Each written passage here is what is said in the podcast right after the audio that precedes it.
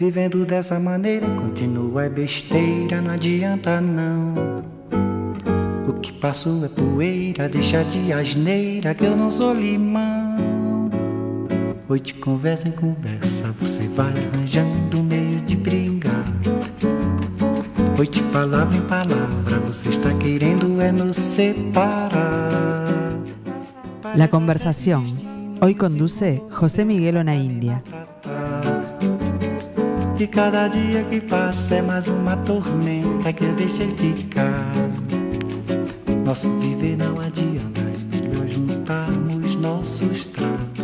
Buenas tardes, ¿cómo están? Bueno, aquí nuevamente con un día soleado, viendo la Plaza Independencia. Y bueno, yo estoy muy bien acompañado hoy con un elenco que va a reestrenar una de las piezas que fue eh, un suceso el año pasado, no solamente de adhesión de público, sino también de premios y reconocimientos. Me refiero al Enfermo Imaginario, una adaptación del texto de Molière que dirigió Sebastián Silveira, con Cristina Cabrera y Fernando Amaral, entre otros. ¿Cómo les va a los tres? Cristina, Sebastián, Fernando. Bien, bien. Bien, día soleado como Divino. hermoso. Hermoso, hermoso. Tenemos buena vista, vista, acá por lo sí, menos. qué vista. Tenemos buena vista. en Maravillosa. el- bueno, bueno, Sebastián, ¿cómo surgió la idea? Bueno, eh, la idea surgió de que mm, hacía, hacía un tiempo que venía con, con ganas de hacer algo, algo de Molière, hace mucho tiempo, es, eh, es, una- es un autor que me encanta. Sí, que no está Eh, muy transitado en nuestros escenarios. No, No, no, se lo- tanto, es increíble. En el Mm. teatro tuvimos una versión de, mm, de Tartufo hace unos años, pero sí, después... Tartufo que dirigió Natalia Menéndez con la comedia La- bueno, nacional. el, el No, enfermo imaginario la hizo la comedia nacional. Sí, la comedia, Fue bueno, la sí, la despedida comedia de de Pepe hecho, Vázquez. Ahí va. Ah, Claro, pero no es, digamos, en un momento fue bastante más eh, transitado y en los últimos años nos hemos olvidado un poco de Y bueno, de quizá, la pandemia también me también me, me- me reactivó también un poco Claro, la- las ganas, tema. ¿no? Y más el enfermo imaginario, este, todo lo que fue ese proceso de pandemia.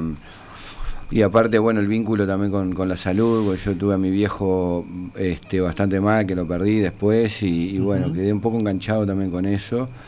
Y bueno, fue un poco un homenaje y también eh, este, esa denuncia también al, al sistema mm, al sistema médico que tenemos, que la verdad que no, no es, no es nada no es nada bueno, ¿no? Encontraste en ese texto escrito hace unos cuantos siglos. eh, 400 años atrás, eh, 400, increíble, increíble. increíble. Un diálogo con la, este, con la contemporaneidad. Cristina, fuiste premiada por este, por este rol y también por eh, Doña Ramona. eh, dirigida acá por el señor. por el señor. ¿no? Que también vuelve en, en breve, ¿no? Sí, el 15. Volvemos aquí. El lunes Ok, 15 volvemos. muy bien. Eh, sí, fui nominada como actriz de comedia por ese personaje hermosísimo. ¿Ganaste? No, no, no, no. Bueno, también gané. Primero, Sí, empieza en el tiempo con la nominación sí, y después llegamos al premio. es Y ganaste mejor elenco de Doña Ramona. Es verdad, por eso. Multipremiada, multipremiada. Exactamente, Multipremiada, exacto. con las dos obras. Y, y bueno, es un personaje maravilloso, ¿no? Que me proveyó de, de la nominación del premio, de poder disfrutar de Molière, de poder contar esta historia y de esta forma, ¿no? Así que feliz con ese personaje. Bueno, y, y- y también con Doña Ramona, que ha sido un suceso. En, en- Hermoso, sí. que Vamos a agradarle a la audiencia que esta obra se estrenó en el Teatro Estela, sigue en el Teatro Estela, ¿no? El enfermo imaginario. El Infierno Imaginario, y que, bueno, a la que hacemos mención de la versión de Doña Ramona, de aquí de Fernando Amaral, es en La Cretina, en una puesta muy original. Bueno, Fernando, sos un habitué de los escenarios, hemos visto, digamos, unos actores este, más convocados y a roles más diferentes. ¿Y cómo te sentiste con este Molière? eh, así que donde tenés que luchar además con una memoria colectiva en el Sí, teatro muy fue, fuerte, fue muy grandes difícil. actores. Eh, eh, fue increíble porque, eh, a ver, originariamente cuando Sebastián me llamó, yo le iba a decir que no. O sea, mi primera respuesta iba a ser que no, este, porque, porque yo la verdad ya tenía como el año muy, muy completo de cosas. Eh, ya sabía lo de Doña Ramona y todo, y estaba a punto de decirle que no, pensando, no sé por qué, que, que me iba a dar un personaje chico o un personaje, no chico, porque la verdad son todos los personajes son grandes, pero, pero que ¿Es un elenco de cuántos, este Sebastián? Son eh, ocho. Ocho. En el elenco, más el músico que está en vivo. Sí, sí, nueve. que está en vivo. Sí. Y hay, hay este tres actores que Duplican. que, que- que Que do- duplican, tienen doble personaje. roles. Ahí va. Sí, duplican roles. Entonces yo no sé por qué pensé. Y después cuando me dijo que era para hacer Argan, ahí me convenció. Dije, "Ta, esto lo tengo que hacer. Porque son esas oportunidades este, que, que a veces, nada, si la dejas pasar, se va. Y es un personaje que, que la verdad fue, fue un desafío. eh, fue, fue, fue complejo. Yo pensé que iba a ser más fácil y no lo fue. Me costó mucho lograrlo. Sobre todo lo, lo que más me costó, nos costó, fue el ritmo de la obra. El ritmo de la obra fue algo con lo que peleamos hasta, te diría, hasta último momento. Y un día un compañero muy gratamente me dice, bueno, nene, vos sos el que lleva el ritmo de la obra. Si vos estás mal, nosotros vamos a estar mal. Eso me dijo un compañero. Qué responsabilidad, Un querido ¿no? Compañero que le mandamos un beso. fue, ¿no? vamos a decir quién fue. Y yo me fui como sufriendo Piensen ese en los día, varones de la obra. Y después me di cuenta que tenía un poco de razón y que efectivamente el personaje mío está 95% de la, de la obra en escena y es cierto que todo gira alrededor de él. Y entonces este me fui meditándolo mucho y bueno, y un día apareció el ritmo y, y- y a partir de ahí, este, bueno, me pasa que cada vez que hago la obra quedo como si me hubiera pasado una locomotora por arriba. Ayer Sí, tuvimos ensayo y, y me cansa mucho porque realmente el ritmo y, la- y las cosas que hay que meterle es como bastante intenso. Sí, es complejo y con- intenso. Al público le llega como algo mm, que, que, que parece, no, donde no se nota el esfuerzo, ¿no? Como cuando baila Fred Astaire, que no, Sí, es se- verdad, que, es verdad. no se nota. Que lo mirás y le decís, le "Ta, no está pasando, no está haciendo nada", o sea, porque- Ustedes están todo el tiempo. ¿Y cuál, como a vos como director, cuál fue el gran desafío de, de esta apuesta? Volver este clásico en un tono muy contemporáneo, vamos a decirle, ¿no? O Sí, sea, lo- si bueno, yo creo que un poquito el, el desafío estaba en cómo, en cómo eh, es decir, mantener, mantener lo que era Molière, pensando en el Molière este, callejero, ¿no? de sus comienzos, y después vincularlo también al Molière de la corte. Sí. Eh, entonces, eh, mantener esa fusión, traerlo a esta época, sin perder todo eso, cómo, cómo, cómo generabas ¿no? ese ensamblaje. Este, mm, de- bueno, eh, dentro del enfermo estaba el cuerpo médico, pero le- como, como el hombre como institución. ¿no? Este, como esa especie de semidioses. Y bueno, eso se transformó en las eh, compañías farmacéuticas de hoy en día, Ajá, ¿no? Sí. sí. Este, em, después, bueno, el elenco, eh, bueno, de- a, a- pesar de que trabajamos un montón, digo, fue un elenco maravilloso que, que trabajar con, con- con gente así, aparte amigos, la mayoría. ¿Cuántos Eh, meses de ensayo te llevó? ¿Cuánto tiempo? Porque em, arrancamos en abril, Sí. no antes. Sí, arrancamos en abril porque íbamos a estrenar antes, en realidad, originariamente, Sí. y después se, se, se fue atrasando Sí, por, sí. por- Porque, bueno, no, también hubo cosas de la sala también. ¿no? Claro, ¿qué ¿En agosto pasó? Teníamos la trilogía. No, paramos en agosto, además. ¿te ah, no, claro, estuvo la coproducción de la comedia Estuvo la con la producción de la comedia, entonces eso nos generó también a nosotros aplazar un poco el, el estreno. Ujú. Fer se fue, Fer estuvo de viaje también en agosto, donde seguimos trabajando con el fantasmita. Eh, con- Yo había dicho que me iba de viaje en agosto. Mucho tiempo. Con el fantasmita empezamos a pulir, lo Y este y ahí ahí fue un eh, ensayo todos los días, pero trabajamos Claro. un montón. Claro. Trabajamos Sábado, un montón en, en, bueno, lo que decía Fer, el tema del ritmo era fundamental. Era fundamental porque si no lo sostenés, se cae. Claro. Se cae. Sí, tiene sí. un lenguaje mm, tiene un lenguaje de, de Molière eh, eh, y eso había que respetarlo también. Era ¿El texto lo hiciste tú? Lo, lo, lo- Eh, el texto yo hice la versión, la le modifiqué algunas cosas, eh, saqué toda la, la parte de, de comedia ballet. Claro, por- sí, sí, sí. sí, eh, una cuestión Casi el texto original son cuatro, cuatro o cinco actos. Claro, y hay toda una puede tener una duración de varias horas. y Sí. ya Cuatro no- horas era. Sí, si- cuatro si horas. hiciéramos Sí, al día de sí, hoy. Claro, entonces había sí. que esas cuatro horas comprimirlas en una, ¿no? Sí, sí, claro. También, eso, eso también. a- a Quedó una hora y media, ¿no? No, no quedó una, una, hora. una hora veinte. Sí, una hora veinte. Una hora veinte. Es súper ágil, ¿no? Y entonces toda la parte de, de lo que viene a ser el ballet, de, toda, de toda la música, la, la resumimos en, en Los Dos Amantes, ¿no? Sí. En Angélica y Creante, sí. que son los únicos que cantan también aparte. También. Este, bueno, después la parte de la opereta, lo del pianista en vivo también, eh, estuvo muy bueno porque él acompaña ciertas escenas musicalmente este, muy chiquito, muy sutil, pero, pero está ahí esa presencia. Es un espectáculo, vamos a explicarle a la audiencia, yo lo, yo lo vi, creo que fue en al estreno, en la primera función. Eh, es un espectáculo muy dinámico, con muchos lenguajes, como está explicando Sebastián, hay música, hay canto, es una comedia muy intensa y al mismo tiempo, bueno, hay una crítica social como, como la que tiene Molière, muy, muy, muy terrible, que habla sobre, sobre este, la, todos los temas contemporáneos. ¿no? es la maravilla que tienen los clásicos. ¿no? Ustedes que hacen clásicos, no nos, siempre encuentran eso. Sí, yo creo que yo el otro día mm. pensaba en eh, el otro día. Ahora estaba pensando lo que decías de, por qué no se hace tanto Molière y yo creo que hay un poquito de miedo a, traerlo, ¿no? Porque eh, creo que lo que hizo Seba eh, desde la versión y que nosotros lo acompañamos también desde todos lados es este poder traerlo a un lenguaje también ahora, este que hay como una mezcla. Pero hay un, poco de miedo. Hubo un ¿eh? momento en Latinoamérica donde se dejaron de hacer el teatro de repertorio porque comenzó a cuestionarse si el teatro de repertorio nos pertenecía, no nos pertenecía, si había que representar autores muertos. O sea, hubo alguna discusión bastante fuerte en los 90 sobre, sobre esto y algunos grandes creadores este, como Rodrigo García, el argentino radicado, mantiene esto, ¿no? De que no hay que representar contemporáneos, sino.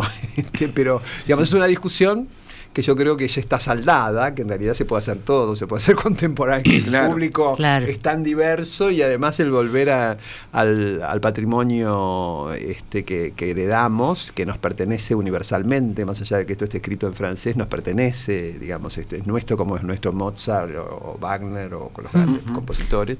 Y también eh, y a la gente le gusta porque hay que también le quiero comentar que fue uno de los grandes éxitos de la temporada no se tuvieron realmente muchas funciones y con mucho público sí totalmente bajamos casi con sala llena te diría o sea este, o sea fue increíble bajamos con la sala, pero así que ovacionando. Sí, una sala de las salas grandes, del circuito independiente. Claro, que no puedes decir que agotás, porque es una sala tan grande que es muy difícil agotarla, pero. Mm. Pero realmente era increíble. Íbamos a hacer ocho funciones. Más de 200 butacas. No, sí, más. Eh, 450. Ah, 450, mira. 480. 480. Íbamos a hacer bueno, ocho. Es una sala grande. Sí, sí, enorme. En los términos contemporáneos sería en cualquier ciudad es una sala grande. Sí, sí. Este, y terminamos haciendo 14 de 8 que íbamos a hacer. Y eh, ahora que estaban hablando de eso, ¿no? De lo clásico y de lo que es Molière también, este, y la parte esa que tiene popular, eh, en noviembre, en noviembre, estuvimos haciendo una función en el Monte de la Francesa, en el tablado. Sí. Este, que lo auspició la Embajada de Francia y el INAE también. este, y funcionó bárbaro también. Con otro público. Con otro ¿no? público. Un público no al aire libre. Al aire, libre, con. Lejos, este, lejos del público. Sí. Y funcionó también. Eh, funciona muy bien. El Yo creo que hay algo de los públicos que, que, a pesar del tiempo se mantienen, si bien hoy el público cambió mucho por, por los aparatos hogareños y etcétera, pero, pero sí, esos, esos textos eh, conversan y, y, se pueden hacer en esos espacios. Claro. Este, sí, bueno, por eso es un clásico, ¿no? Eh, se puede contar en cualquier ámbito y se va a entender y lo puede entender todo el público, porque en las funciones han estado niños, por ejemplo, y estamos hablando de Molière y hay niños que ven la obra y, van a entender de acuerdo a lo que a lo, que, van a poder, de acuerdo a su proceso de desarrollo. a lo mejor se van a divertir sin entender, ¿no? O sea, a lo mejor no, porque hay una comprensión estética y una comprensión emocional que no pasa por la comprensión racional. A lo mejor no, no, digamos, no pueden comprender exactamente el texto, la trama, pero hay algo de ese artilugio escénico que les, que les va a llegar, exacto. emociona. Entonces eso hace que sea un clásico también, ¿no? Las relaciones de poder también no son comunes a todos, más allá de la sociedad en la que estemos y en el tiempo en el que estemos. Y de alguna manera se trata de eso también, ¿no? En, ese poder eh, absoluto que, que tiene el sistema médico eh, y ahora a través de las, de las farmacéuticas, ¿no? que a través del miedo, primero es la, una imposición de miedo y después la solución, ¿no? que viene como por arte de magia. ¿no? Y pasó en este último tiempo y sigue pasando, y bueno, y pasó en las épocas de Molière aparentemente. Pasó, ¿no? exactamente. Claro. Exactamente. ¿Y cuántas funciones van a hacer ahora? Ahora vamos todo mayo. Ajá. Menos el 20, bueno, eso es... es, Eh, eso lo estamos por ver, sábado 20.30, domingo 19 horas. Y vamos junio, los mismos días, hasta el domingo 18 de junio. Ajá. Que- que y tiene- probablemente, esta la tiro, todavía no lo saben. Bueno, decimos. no, este, no, nos vayamos para el interior en, en algún momento. Muy bien. Está muy bien vas a- Se que. están enterando ahora. La cara de Amaral es maravillosa. viaje. No para. Bueno, En no para, no para. Sí, sí, Amaral está. Hermoso. Suspender Bueno, Groenlandia. me- yo me alegro porque esto me, me gustaría que conversáramos. eh, yo siento que se hacen espectáculos y no hay una suficiente cantidad de funciones, ¿no? Nos parece que el caso no es el caso de ustedes, pero me parece que hay espectáculos que llevan todo ese trabajo, porque además en el teatro independiente no se trabaja a tiempo completo, la gente tiene que trabajar en, digamos, normalmente com- comparte ese trabajo con otros. eh, Eso tiene que ver mucho también con el sistema salas de teatro este, y, y sus y, y la- y la- las posibilidades que tiene cada sala de teatro, porque eso es un tema. Por ejemplo, nosotros estamos en una sala que eh, está, es- está producido por, la, por el- la misma gente que regentea la sala, que es la, la gente de la gaviota. Sí, Entonces sí, sí, es- sí. hay como una posibilidad de decir, che, vamos a hacer cuatro funciones más y se puede. Y se puede. Yo estoy en la Cretina, por ejemplo, haciendo Doña Ramona y digo, che, vamos a Claro, agregar porque 25 ustedes, lunes más, lo a decir, la Cretina es un espacio teatral, gastronómico, Sí. que es un boom de, la- Sí, de los últimos años, en Toco Monte- un lugar de encuentro de Montevideo, realmente, Sí, que sí. es muy... Este, Pero lo que voy es que de golpe haces unas funciones eh, y la vas a estrenar en el avalso de- del Sodre o en, o en el- la Zabala y obviamente no podés, por más que sea un éxito, eh, decir, Sostenerla. bueno, vamos a agregar cuatro funciones más. No se Mm. puede, es imposible porque la sala este, así no lo permite porque tiene toda la programación como justita.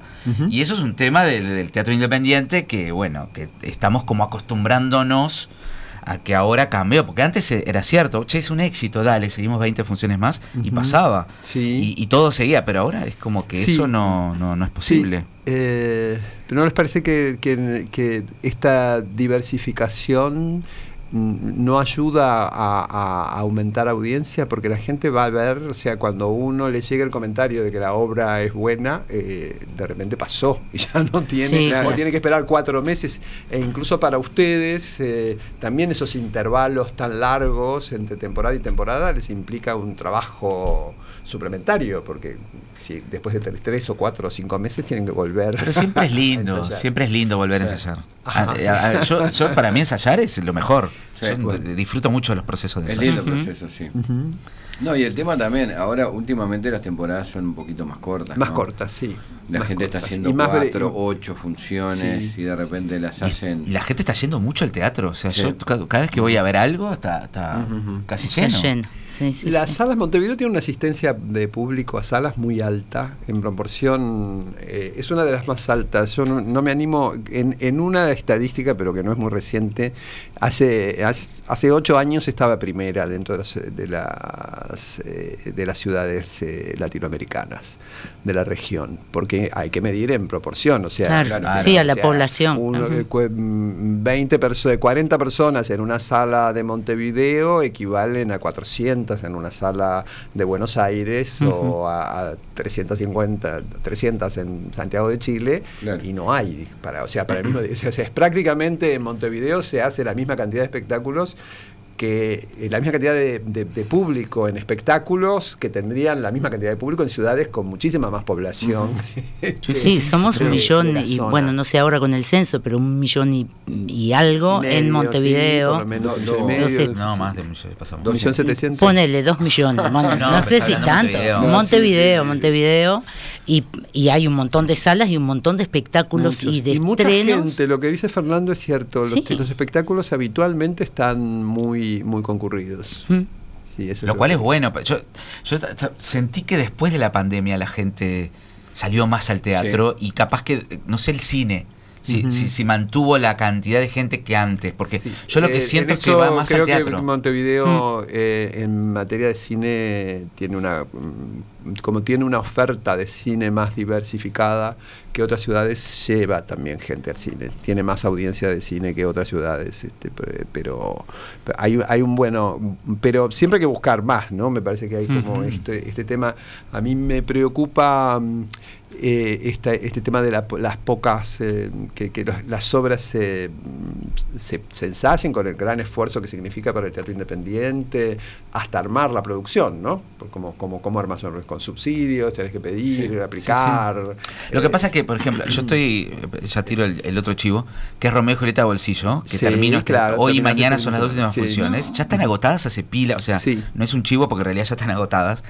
Y, y tuvimos que hacer las No, no, no, pero funciones bueno- correspondientes a- al, al fortalecimiento de las artes, porque fue lo que ganamos nosotros, y punto, o sea, termina, o sea, por más que fue un éxito y agotamos todas las funciones, no hay posibilidad de decir, "Siga- seguimos. Entonces bajamos y ahora estamos buscando sala para volver. Están es en el, diferente. en el galpón. Estamos en la sala Cero Galpón, que es sala chiquita, bueno, Sí, se agotó sí. fácil, por suerte, y estamos muy contentos, pero pasa eso, que agarrás y Ujú. haces las funciones que te corresponde por, por el fondo que ganaste. Entonces, Ujú. hacer las funciones, terminó, fue un éxito, después podrías decir, che, seguimos cuatro, dos funciones más, y no se puede. Entonces, tenés que agarrar y ponerte a buscar otra sala, ensayar de Mm, vuelta, perdón. como vos decís. Sí, sí, sí, sí, adaptarte a tu espacio, Adaptar que siempre es un. Claro, adaptar el espacio. es volver a es un ensayar. problema que, Gastar ¿no? plata también, Sí, o sea, sí, es cierto que también Adaptar. gastamos más plata porque hay que adaptar cosas y los fletes sí. y bla, bla, bla, cuando podríamos quedar en una sala que ya sabemos que funciona muy bien, pero bueno, no funciona así. Vos estás en FUTI, ¿no? Sí, seguís- claro. Seguís estando sí, de la sí, sí. Federación de Teatros Independientes, Sí. que bueno, es una de las grandes instituciones que tiene el, el sistema teatral eh, montevideano con muchísimos años. Este, la institucionalidad en Montevideo también es una, una particularidad. 76 muy años relevante, cumple 76. Claro, que este lo- igual que la comedia, ¿no? Igual, Va cumpliendo igual igual, que que la comedia nacional. Nacional, sí, ¿no? igual. O sea, pero lo interesante es que una, una institución pública y una institución de la sociedad civil permanecen en el tiempo a pesar de, de- de los cambios políticos, de la, de la dictadura, del, bueno, y las alternativas socioeconómicas que hubo en todo ese gran- largo Resistiendo, periodo, ¿no? ¿no? Sí. Resistiendo, exactamente. Resistiendo y creciendo también, Sí. ¿no? Sí. Porque la verdad es Sí, este, sí, yo hay creo un que hay- crecimiento importante, yo lo veo año a año. Perfecto. Bueno, ¿y proyectos eh, para el futuro? ¿Nuevos? Bueno, este, eh, se vienen montones de cosas. Ahora en el mayo, a fin de mayo, eh, estrenamos Telarañas de Eduardo Pavlovsky. Sí, recuerdo. Este, bueno, ahora en la semana que viene nos vamos a Chile. Vamos Ajá. a estar en Valparaíso con, con Yago, que es un monólogo. Sí, el monólogo, claro. sí. Este, la versión de Otelo de Diego Araujo. Vamos a estar en función allá y en junio hacemos hacemos Asunción. Ujú.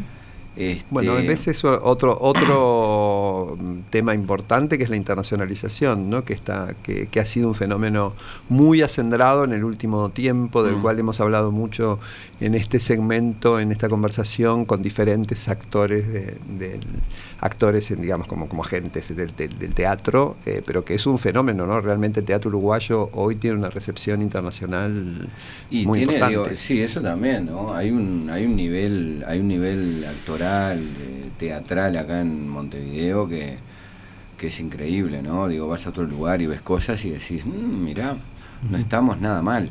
No, estamos bien. nada mal. Este, Sí, sí.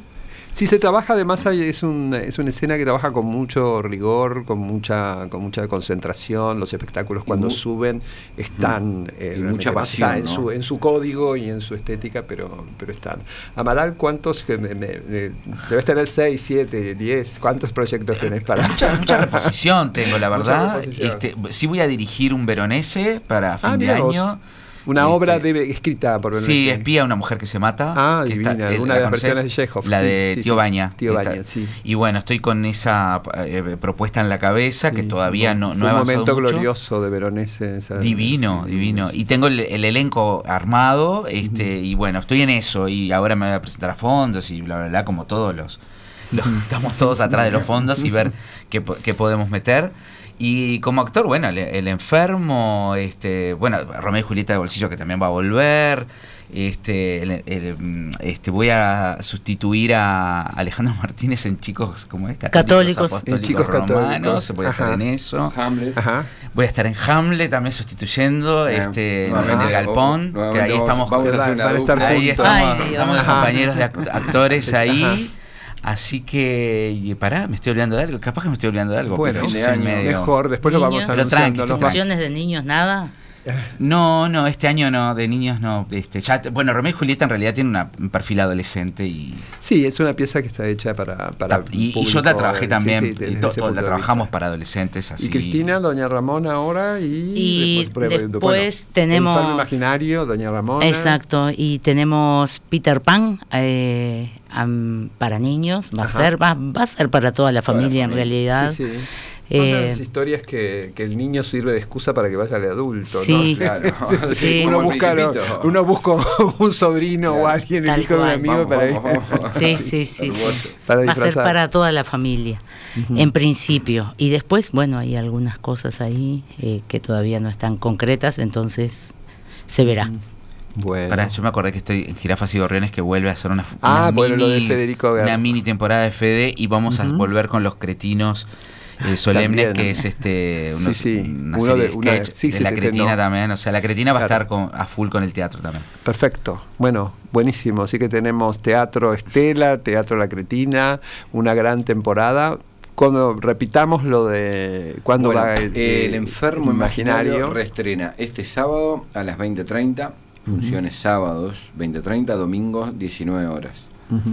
En, bueno, en mayo eh, estrenamos Telarañas de Pavlovsky, Ujú. en julio estrena Peter Pan, también en Sala 1, en agosto estrena Bodas de Sangre Ajá. de Federico Sí, García sí, Lorca, Lorca. con dirección de Daniel Plada.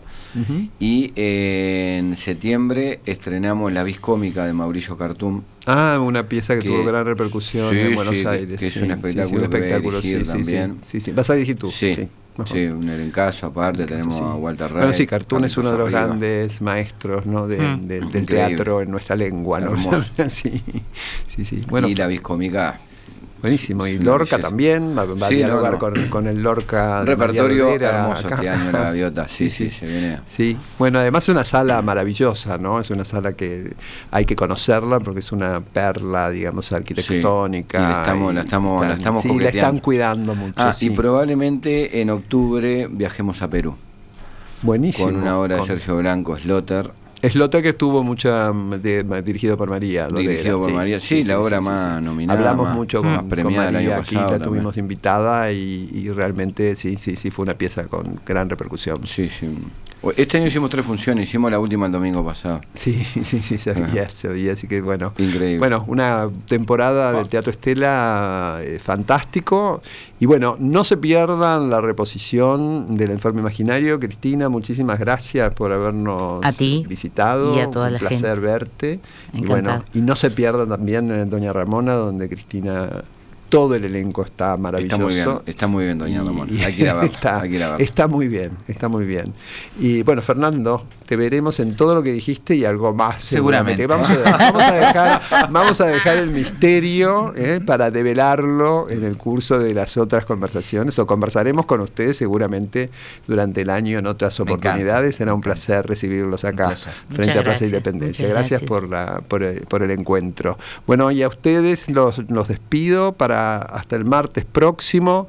Vayan al teatro, vayan al cine, o aprovechen que este es un país con una oferta cultural extraordinaria y que vale la pena eh, que todos disfrutemos. Muy buen fin de semana, nos encontramos el martes.